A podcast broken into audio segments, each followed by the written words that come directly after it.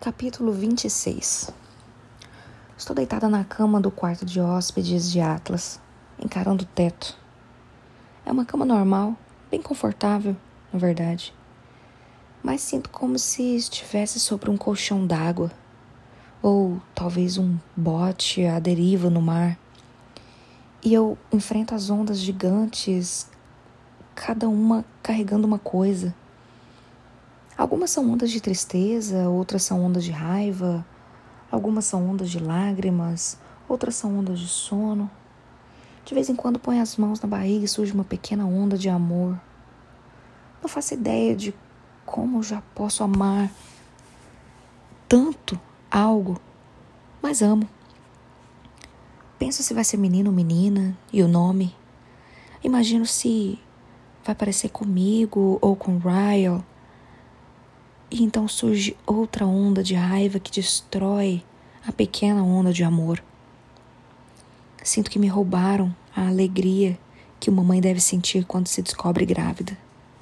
Sinto que Ryle roubou isso de mim ontem à noite.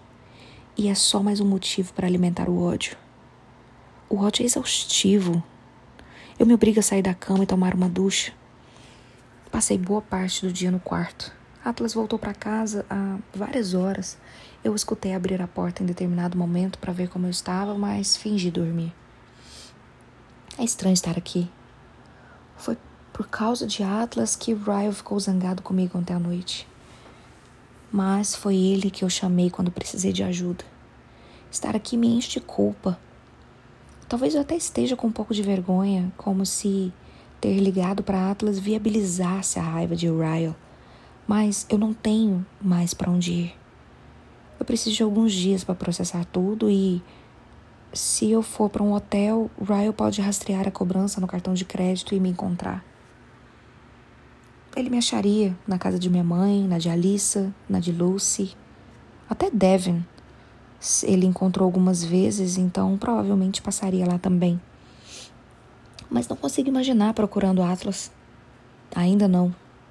Tenho certeza de que se eu passar uma semana evitando suas ligações e mensagens, ele vai procurar em todo lugar possível. Mas por enquanto acho que ele não apareceria aqui. Talvez por isso ainda não parti. Eu me sinto mais segura ali do que em qualquer outro lugar que consiga imaginar. E a Atlas tem um sistema de alarme, então isso também conta. Olho para o criado mudo a fim de conferir meu celular Ignoro todas as mensagens perdidas de Ryle e abro de Alissa. Oi, tia Lily. Vamos para casa hoje à noite. Venha nos visitar amanhã quando chegar do trabalho. Ela me mandou uma foto com Riley, o que me fez sorrir e chorar. Ai, malditas emoções. Espero meus olhos secarem antes de ir até a sala. Atlas está sentado na mesa da cozinha, trabalhando no laptop. Ao me ver, ele sorri e fecha o computador. Oi! Forço um sorriso e olho para a cozinha. Tem alguma coisa para comer? Atlas se levanta depressa. Tem sim, diz ele. Tem sim. Pode sentar que eu te preparo algo. Eu me acomodo no sofá enquanto ele se movimenta pela cozinha. A televisão está ligada, mas no mudo. Coloco o som de volta e clico no DVR. Ele tem alguns programas gravados mas o que me chama a atenção é o Ellen DeGeneres Show. Sorrio e clico no episódio mais recente. Atlas traz para mim uma tigela de macarrão e um copo de água gelada. Ele olha para a TV e se senta ao meu lado no sofá. Nas próximas três horas, vemos programas de uma semana inteira. Rio umas seis vezes. É gostoso. Mas quando faço uma pausa para ir ao banheiro e volto para a sala, o peso de tudo começa a me sufocar de novo. Eu me sento no sofá com o Atlas. Ele está apoiando os pés na mesa de centro e eu me encosto a ele naturalmente e, assim como fazia quando éramos adolescentes, ele me puxa para o seu peito e nós ficamos em silêncio. Seu polegar roça a parte externa do meu ombro.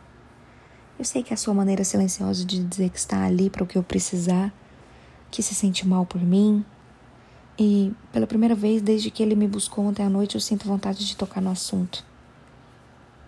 Estou com a cabeça apoiada em seu ombro, as mãos no colo. Estou mexendo no cadarço da calça grande demais para mim.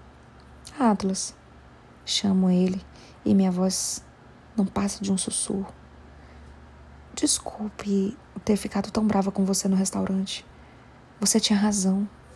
No fundo, eu sabia que você tinha razão, mas eu não queria acreditar.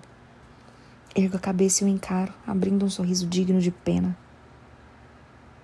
Pode dizer, bem que eu te avisei. Ele franze as sobrancelhas como se tivesse ficado magoado com minhas palavras. Lily, eu eu não queria ter razão sobre isso. Eu rezei todo dia para estar errado sobre ele. Eu estremeço. Não devia ter dito isso. Claro que eu sei que Atlas nunca diria algo do tipo, bem que eu já avisei. Ele aperta meu ombro e se inclina para frente, beijando o topo da minha cabeça. Fecho os olhos enquanto absorvo sua familiaridade, seu cheiro, seu toque, seu aconchego. Nunca entendi como alguém poderia ser resistente como uma pedra e, ao mesmo tempo, reconfortante. Porém, sempre o enxerguei assim como se ele pudesse suportar tudo e ainda assim sentisse o peso que todos os outros carregam. Não gosto de jamais ter conseguido esquecê-lo completamente, por mais que tentasse. Penso na briga com o Ryle por causa do telefone de Atlas, nas brigas por causa do imã, da matéria no jornal, do que ele leu em meu diário, da tatuagem.